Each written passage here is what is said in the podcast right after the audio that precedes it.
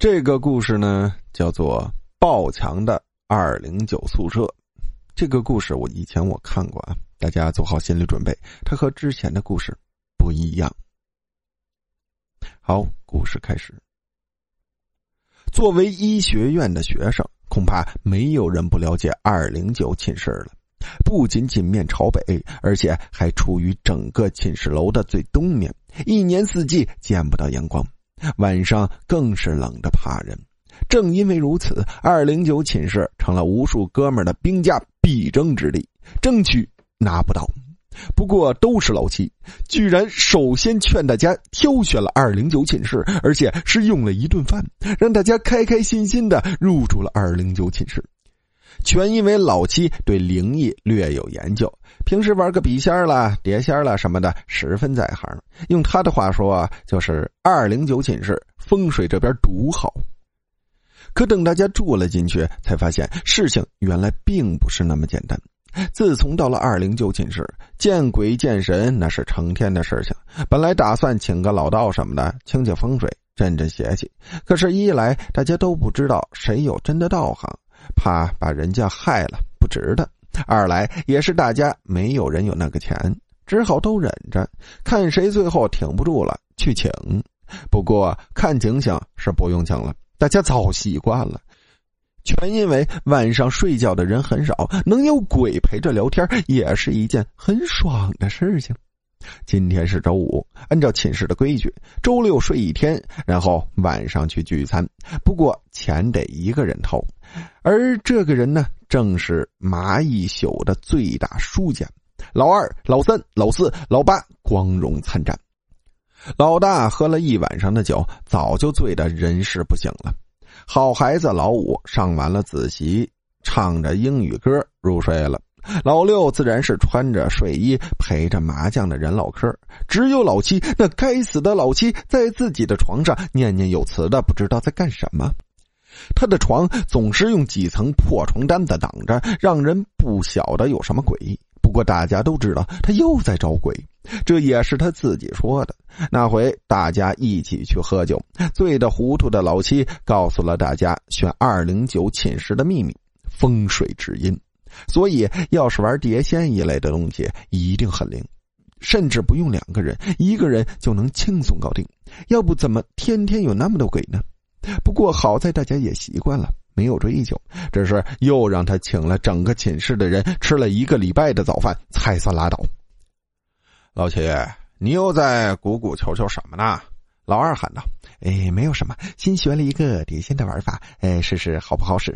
帐子里传来了老七的声音：“我操，你丫一天到晚没有正事了，就他妈干这个了？你丫也不怕自己成了一个鬼？”老四狠狠的说。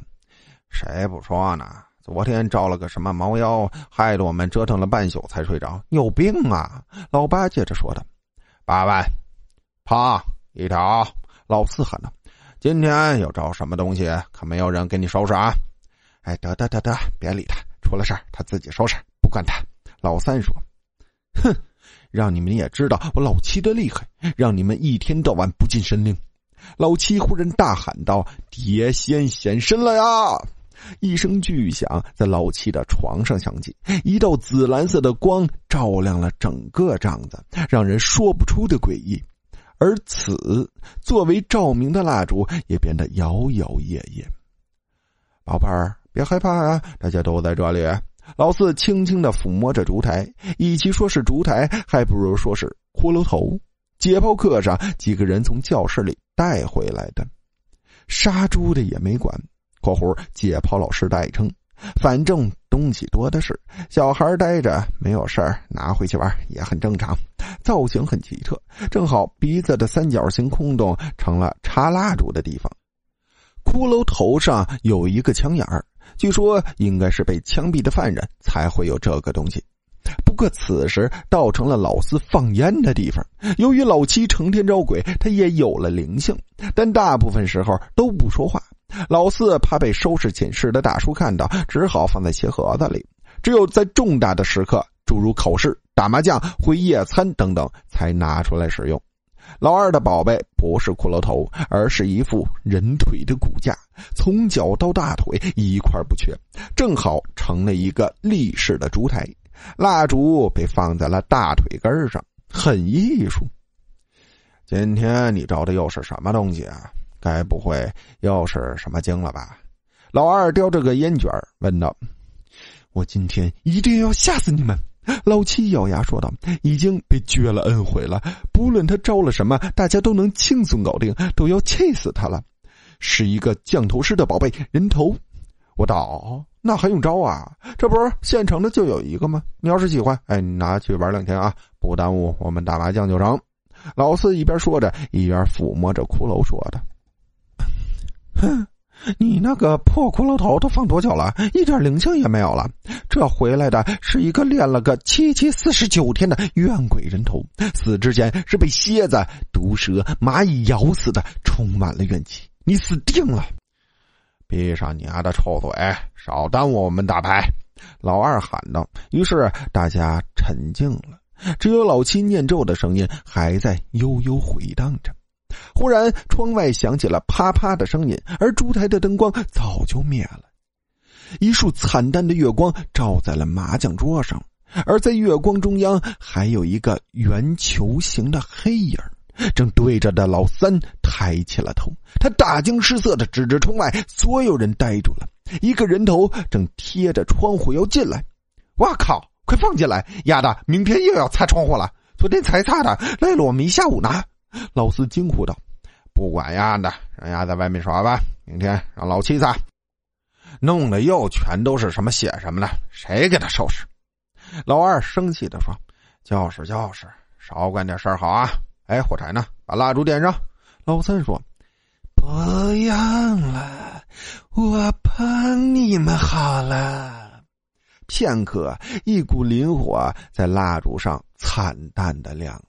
人头正漂浮在麻将桌上，对着老三咧着嘴笑着，嘴里全都是蚂蚁和蛆，而脸上腐烂的皮肤全都是药水泡过的痕迹，一条黑黑的舌头耸拉出了嘴，眼球也在脸上旋转。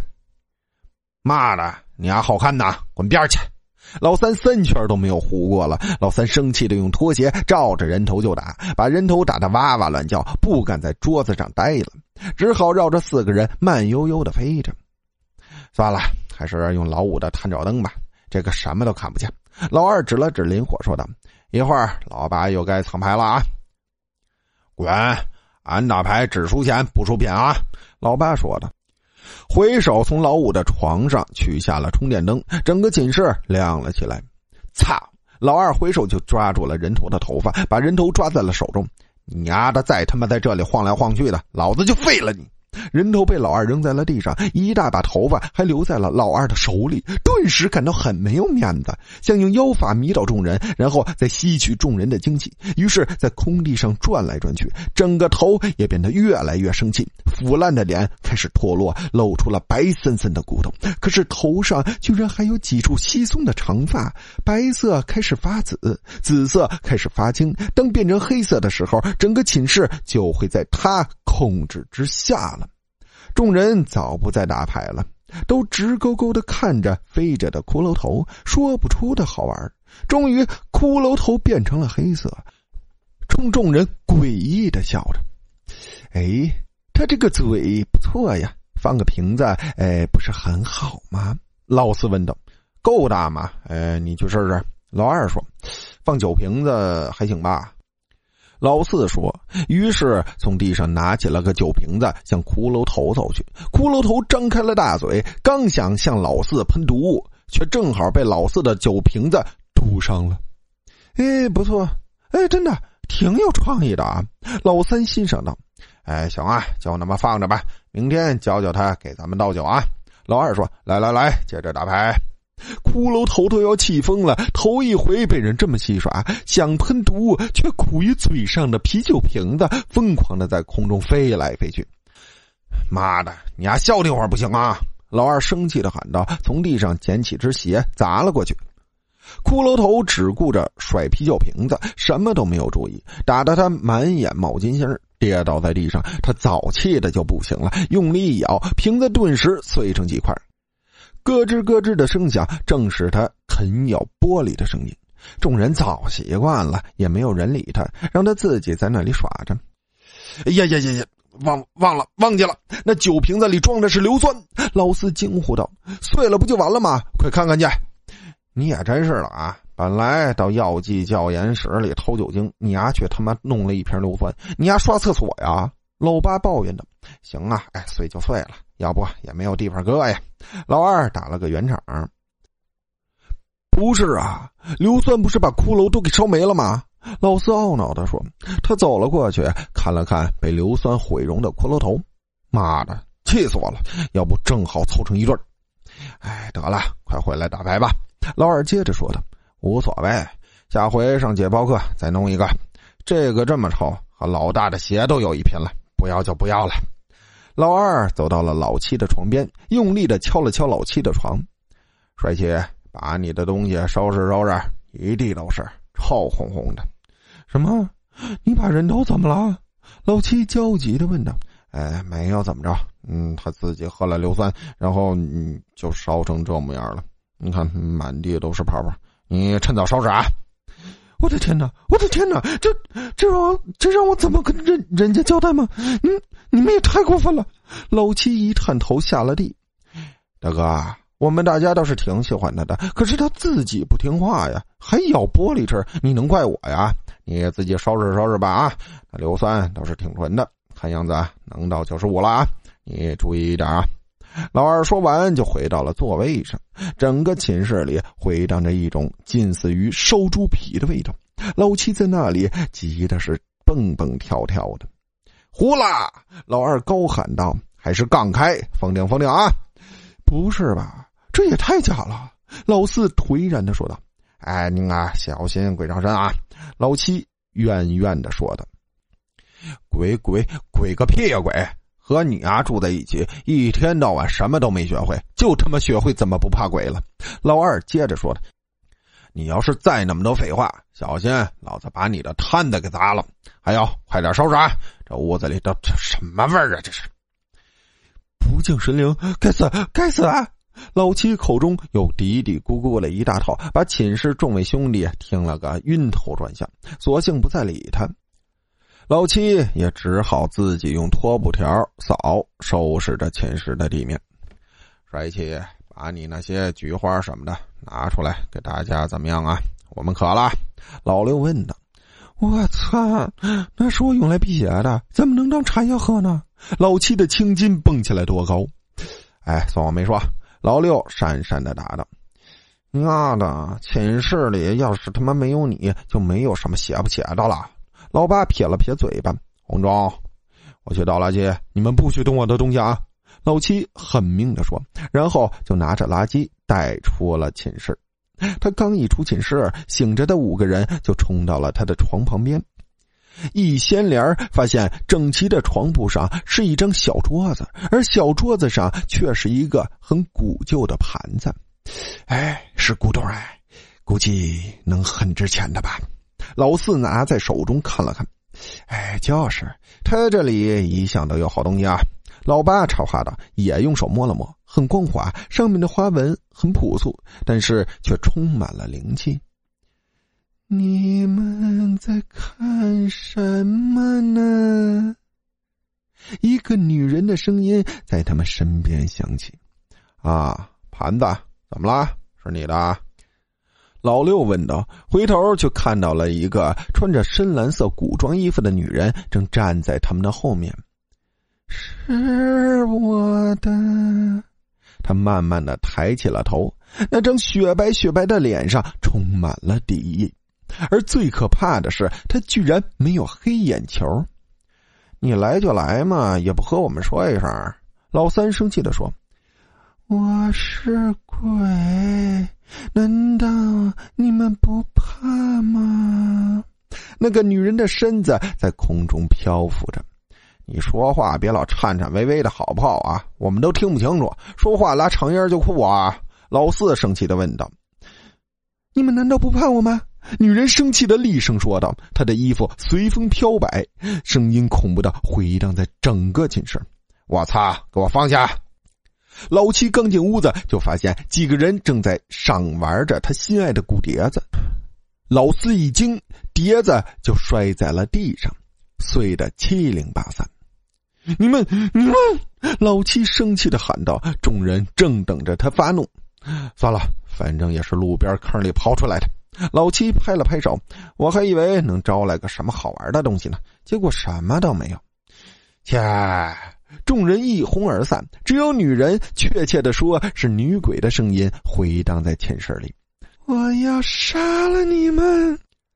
一道寒气从蓝衣女鬼的身体里发出，碟子立即合成了一个蓝色的圆球，片刻又在屋中崩裂开来，一团黑气笼罩在整个二零九寝室那而挂在老七床边的招魂铃剧烈的响动起来。妈的！又他妈被弄成了这样乌烟瘴气的，这怎么打牌呀？老二生气的问：“哎喂喂喂喂，我说蓝衣女侠呀，咱们商量一下好不好啊？”老四问：“把这块地方弄出来好不好？我们还要打牌呢。我们不反对你闹啊，但你也不要耽误我们的正经事儿啊！”我要杀了你们！女鬼的声音依然恐怖。操！把窗户打开放放，这一会儿还他妈不被熏成煤球啊！老二说完，就向窗户走了过去。可是窗户居然纹丝不动。哎呀，我们寝室已经被他弄上了结界了，什么东西都别想出去，除非……老七悠然的说道：“除非什么呀？”老六问道：“你们死！”女鬼的声音在老二的背后响起。老二感觉到一股寒流从屁股直冲到头顶，爽！老二由衷的赞美道。接着，一双冰冷的手已然搭上了老二的肩膀，而一条长长的冰冷的舌头也在他的头顶上不动的游动着。老二被凉快的不住呻吟。哎，不瞒你说啊，真的很凉快啊！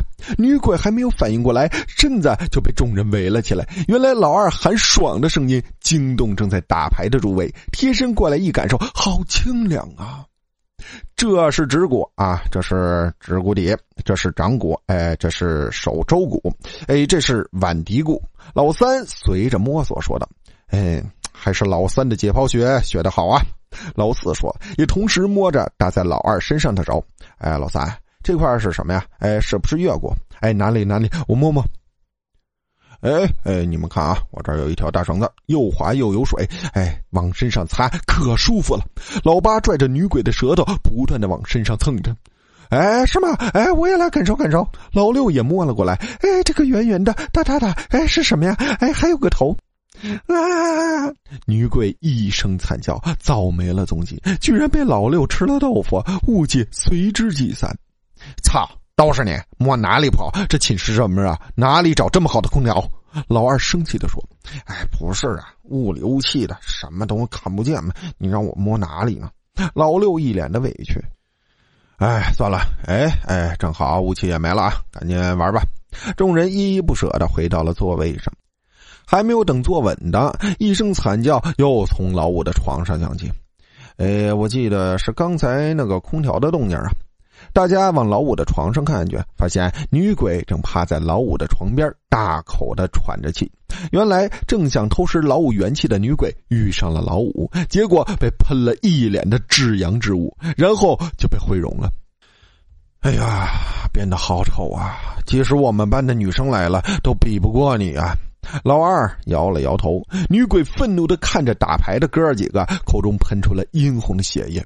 而脸上被烧到的地方也慢慢翻卷着，露出了越来越白的头骨。眼睛本来是白的地方也被染上了红色。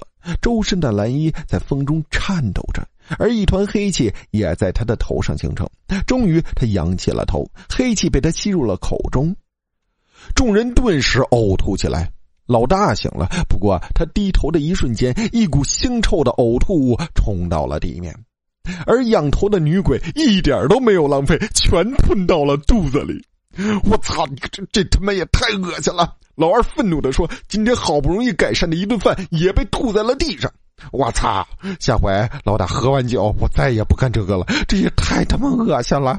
老七一边捶着胸口，一边吐着说道：“玩 SM 啊！老六也吐的不亦乐乎。哎，看看空调怎么样了？大家看去，哪儿还有什么女鬼？只有一团黑漆漆的东西，伴着老大的呕吐物留在了地上。妈的，这也太夸张了！哪有这么准的？老四也发怒道：“哎，算了算了，让老七收拾好了。”老三把自己吐在地上的东西往老七的身边移了移。我擦，这也不是我的错啊！干嘛哪回收拾寝室？这是我的事情啊！老七生气的问。你不爱收拾也无所谓啊，反正你的东西也不多，收拾起来呢也很容易。我们也不爱动别人的东西。老二悠悠的说：“妈的，真服你们了！我收拾。”老七咬着牙说道：“哒，哒。”一阵木屐击地的声音回响在走廊上，仿佛从悠远的地方传到了众人的耳边。可是你想认真搜寻它的时候，却仿佛是一种很既若即离的感觉。终于在他们的寝室门口停下了，吱呀呀，门被推开了，一个老太太走进了寝室，惨白的灯光映着她满是皱纹的脸，她一只手拄着木拐杖，一只手扶着嘴，慢慢走到了老七的床边，掀开了床帘，冲着里面诡异的笑着。他慢慢的咳了两声，却发现并没有人在老七的床上，于是又走到了老四的床边，又是笑了一会儿，终于又发现原来并没有人。他又咳嗽了两声，大娘，你身体不太好，我给你找点药吧。老四关心的说：“您老这么咳嗽也不是回事儿啊。”啊，对了，我昨天呢在药剂实验室的时候拿回来几瓶药，听老赵说呀，治咳嗽挺好使的，您试试吧。老二随手拿起了一个大的滴流瓶子，老四一把拿了过来，然后走到了老太婆的身边。我是催命婆婆。老太太刚想冲老四笑，嘴里早就被灌进了一大口的药水，苦的让人窒息。老太太难受的蹲在了地上。靠！你看看人老人家怎么样了啊？这要是把人喝死了，还不受埋怨呀？老二连忙走了过来。哎，咱们学校的药你还能相信呢？你怎么能随便给人吃呢？不是说呃，先拿好老七做实验，再自己喝的吗？你怎么一上来就给这个老太太喝了呢？老三也走了过去，一把扶起了老太太。一股浓浓的尸体味冲进了老三的鼻子。哎，你住坟地怎么着啊？这也太臭了！老三松开了老太太。哎，您怎么样了呀？老四关心的问道。老太太着急着比划着，可是一个词儿也发不出来。啊啊！哎，你会说话吗？老四也急了。这一治病不要紧，竟然把人治成了哑巴。老太太想说话，却什么也发不出来了。操！这回好了吧？该让你丫当蒙古大夫。老二也生气的说：“人家说不出话来，你高兴了吧？”哎，你也别老说风凉话呀！哎，想想办法呀！老四也急得一头大汗。我哪有办法呀？哎，你试试，能不能让他把东西给吐出来啊？老二说的。哎，算了，我带他去水房好了。能不能给漱出来呀？老四只好带着他走出了寝室。哎，别呀！哎，你走了谁替你啊？老三着急了，还有两圈牌呢。哎，对呀，哎，打完再说吧。老四又走回到了牌桌边。老七，你带他去好了。老七当然知道自己也没有办法。哎，要不我给他通通吧？正好我昨天呢做法还剩下了半颗大葱。哎，要是能吐的话，哎，好像也行啊。老师上课不是讲过吗？哎，随便你了啊。反正你别又弄的全都是吐的东西就好了啊！还有啊，寝室呢，你得收拾出来。老二头也不抬的说道：“哎，过来过来。”老七拉着老太太到了有光亮的地方。哎，大娘啊，也不是俺说你啊，你这身上的味儿啊也太臭了。要不你怎么老咳嗽呢？老七站在凳子上，用大葱在给催命婆婆的嗓子眼里划拉着。哎，老四，把你的灯借我看看啊！哎，怎么这么黑呀？什么都看不见呢。老七发现大葱伸进去根本什么都碰不到，空荡荡的。我操！你丫这医学院的学生怎么当的呀？再怎么看不见也应该有点感觉呀。老四把骷髅灯递给了老金。咦，完了完了，大葱掉进去了！老七一拍大腿，接灯的时候，他一个没注意，手一松，就把大葱掉进了崔命婆婆的嗓子眼里。崔命婆婆顿时疯了起来，一股白烟冲出了她的口中。本来是怨鬼的怨气，可是由于大葱黑色的怨气也被大葱辛辣之味吸了大半，再没有半点害处。她在地上痛苦的打着滚儿。哎，对不起，对不起，我你我啊，老七不知所措的站着。我操，你啊，这家伙就是他妈那种成事不足败事有余的人呐！老二生气的看着地上打滚的催命婆婆。打完这圈，我们帮帮他。哎，行啊，噪音大点，哎，就大点好了。老四无奈的说着：“妈的！”要看我，老七终于来了劲儿了，一脚按住了崔命婆婆，一手就伸进了崔命婆婆的嘴里，开始掏。可是胳膊伸进去了大半，什么也没有摸到。哎，得了吧你！哎，一会儿我们帮你好了啊。老二说的，看着老七忙了半天，却还什么都没有摸到，同情的说道：“用不着。”哎呦，哎哎，这这一个是什么呀？老七从崔命婆婆的嘴里掏出根肋骨。哎，肋骨啊，这都不认识。老三嘲笑的说：“那哎，算了，我再摸摸。”老七刚要把手伸进去，催命婆婆疯狂的站起来，大口的吐了一地黑血，头也不回的冲出了二零九寝室。哎，接着打牌吧。老二看什么忙也没有帮上，无奈的说的。大家当然响应了。老七终于收拾完了整个寝室。老大。怎么样了呀？老七扶着床问上铺的老大。老大一挥手，一个酒嗝呃了出来。我洗手去啊！也没有人理他。老七把东西拿到了水房，空荡荡的水房总是阴森森的，尤其是白色的灯光和两面光滑的大镜子。洗干净了拖布，老七穿着背心往手上扬着水。妈的，一定是今天给玩过了。要不就是那个女鬼的碟子，我玩碟仙的时候把碟子弄碎，能怎么样呢？哎，大概是神灵发怒了吧？要不也不能招这么多鬼呀！今天简直是衰到极点了。老七暗暗的想着，忽然他听到了一阵哗哗的声音，好像是有人在找什么东西。大半夜的找鬼呢？老七转头看着地上的垃圾桶，一个白衣的女生正在那里找着什么。没有了，没有了，哪里去了呢？他焦急的翻着垃圾堆，把垃圾弄了一地。我擦！大半夜的来男生的寝室，也不怕遇见色狼啊？老七好奇的走了过去。两妹是哪班的呀？是不是失恋了？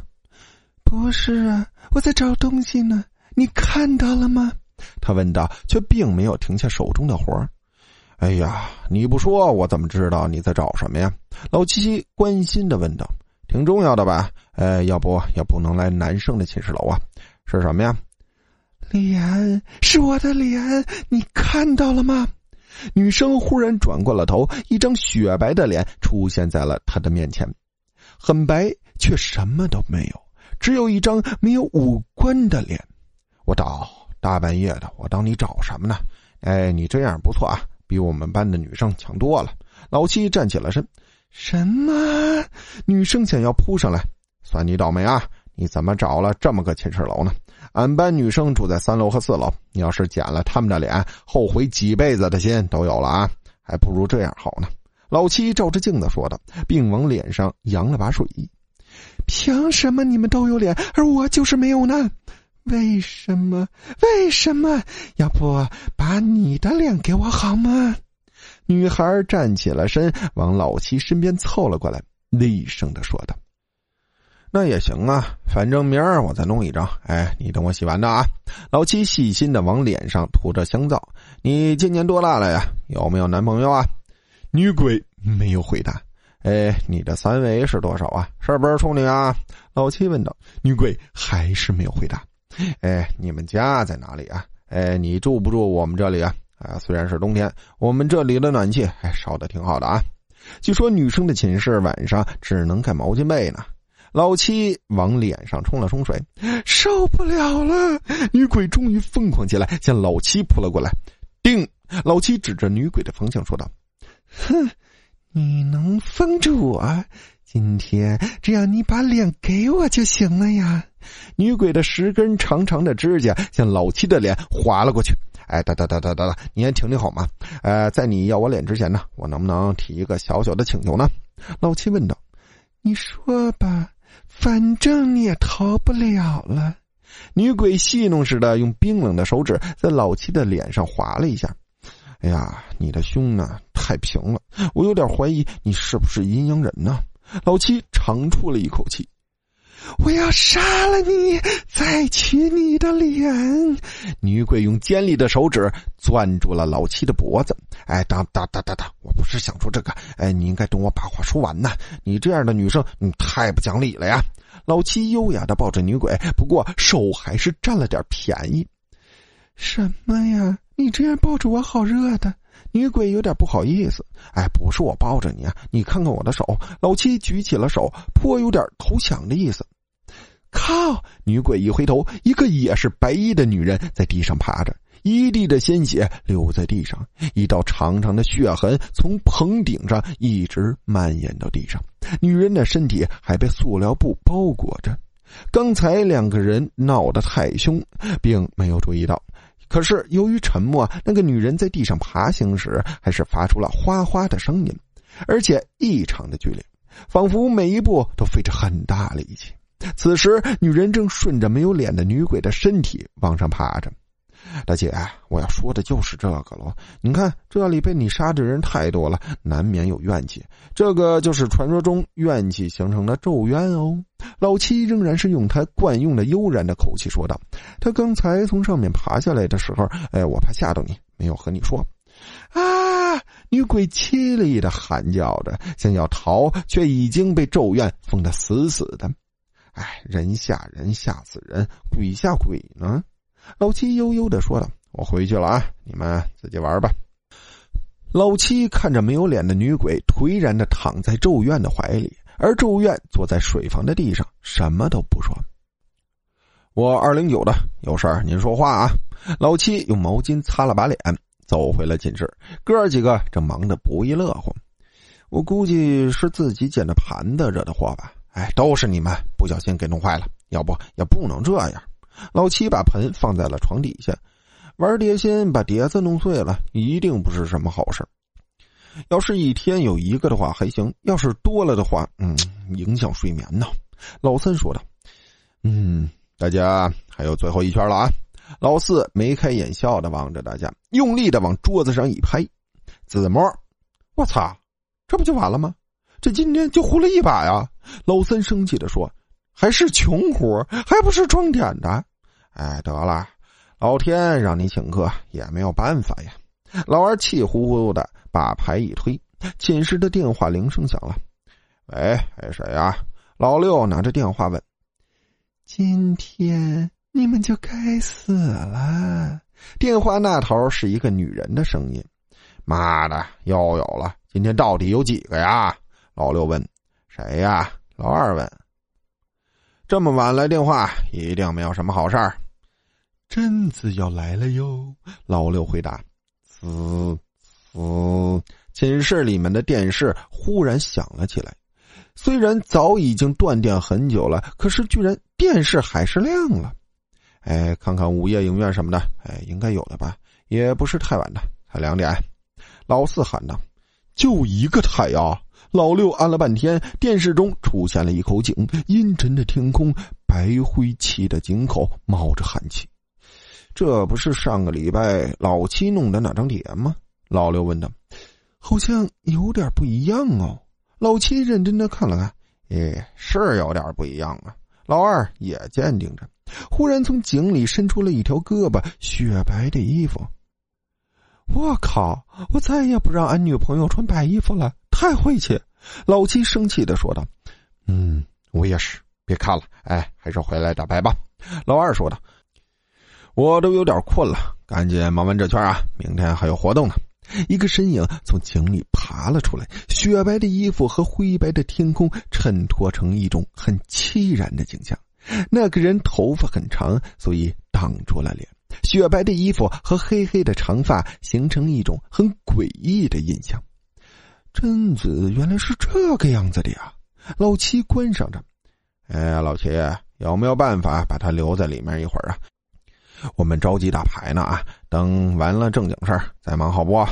老二问道：“你那么有道行？”我想想啊，老七想着，贞子在灰白的地上爬着，离电视的屏幕越来越近了。终于，他的手伸出了电视，搞定了。老七说：“没有想到老八的电脑也能清。”我操！你还用我电脑干嘛了？要是不好使的话，我可和你拼命啊！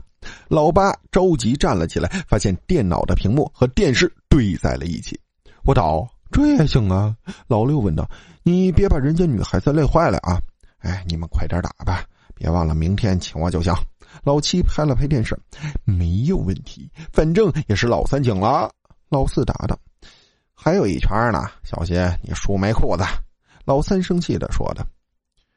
哗哗，塑料布摩擦的声音又响了起来，不过正是停在了二零九的门口。然后，两个白衣服的女人一前一后爬进了屋子。我道：“你入会了呀？”老七看着后面那个没有脸的问道：“大哥，你又在哪里带回来的呀？”老四捂了下头：“诶，水房，没有想到居然来这里了。”老七无奈的说：“那怎么办呢？我们还有一圈呢。”老二问：“哎，算了，我招待他们好了呀。”老七说：“哎，要不是过节过年的，给我磕头多不好啊！”老七想扶起女人，却被他一把拉倒了。哎，哒哒哒哒哒哒哒！老七站了起来，松开了女人拉着他的手。俺女朋友对俺很厉害的啊！你不是要我死吗？即使你很老，我女朋友也会误会的哦。哎，你们喝什么呢？哎，算了，什么也没有了。嗯，就有点自来水。哎，你们不想喝吧？我这儿还有点吃的。哎，是面包，不过放了很久了。我和女人没有共同语言，老七生气的说道，还得一边打下女鬼往他身上爬的手。谁让是你弄过来的呢？哎，你坚持一下啊！老四说五条砍价，输了加倍啊！妈的，你要是再不帮我想办法，我可消极了啊！老七生气的说道：“真磨叽，哎，我帮你好了。”老六无奈的下了床，说吧，你要什么呀？你你先帮他擦擦脸好不好？老七问，然后递给了他一沓面巾。他这老流血的，我们寝室怎么收拾啊？也是哈。老六脸对脸的擦起了白衣女人的脸，那脸早没有血色，只有眼睛、鼻子还有嘴，不断的往外冒着鲜血，一地都是。他的眼睛凶凶的望着老六，地上都是他脸上流出的血。哎，对了，这些也不要浪费啊！给我好了，我给咱们班的松妹妹写情书呢，估计怎么也能下到手了吧？这足有两千 CC 呢。老六连忙拿着啤酒瓶子，接着从女人下巴上流下来的鲜血。哎，服了哟！老七摇了摇头。哎，对了，把贞子弄出来不好吗？两个人一定有共同语言的哦。老六问：“对呀。”老七一拍脑袋：“女人在一起一定会有话的。”三个女人一台戏，今天可热闹啦！老四咧了一下嘴：“你可不要忘记收拾啊！”妈的，一天就这点事情！老七生气的拿开了老八的电脑显示器，一个疲惫不堪的贞子从里面掉了出来。我道：“这还不给人家累死啊！”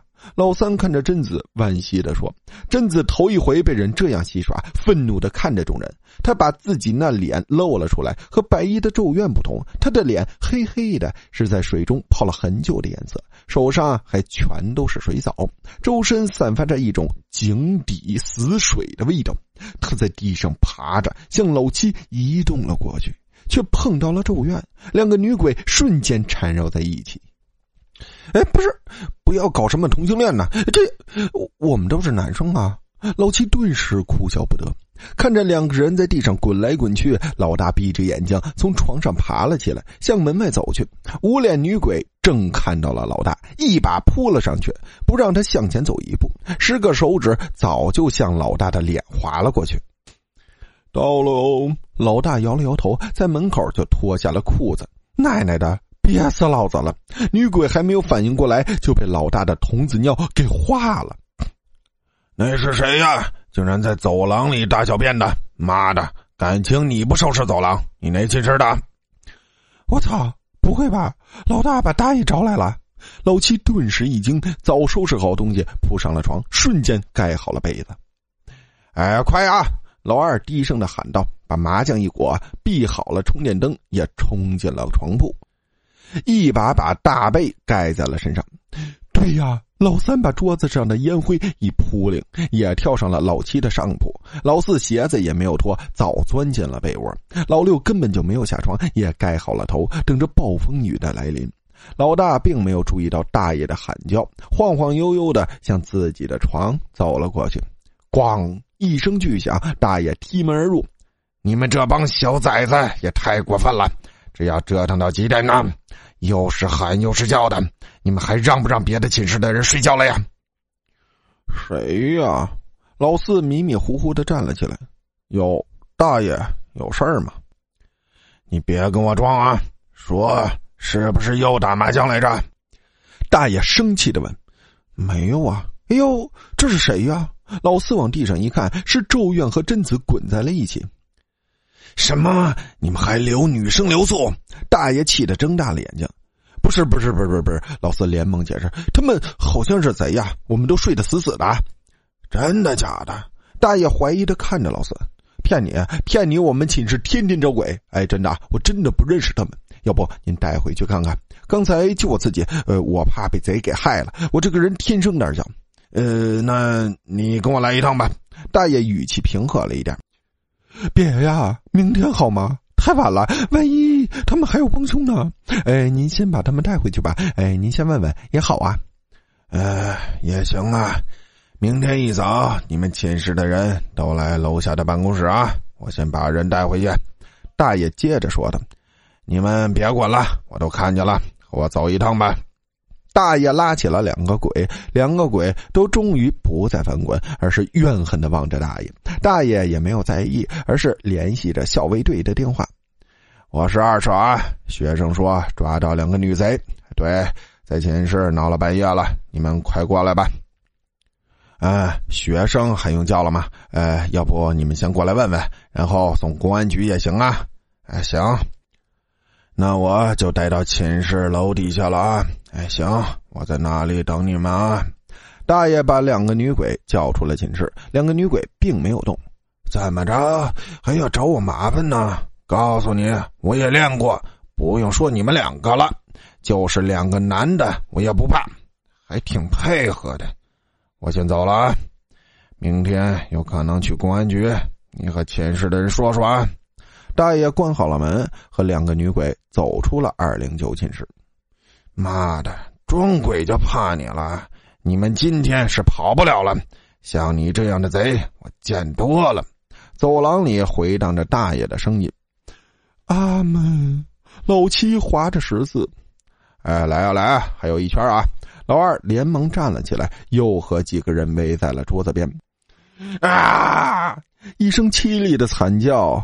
不过是男人的，唉，完了，明天又要换大爷了。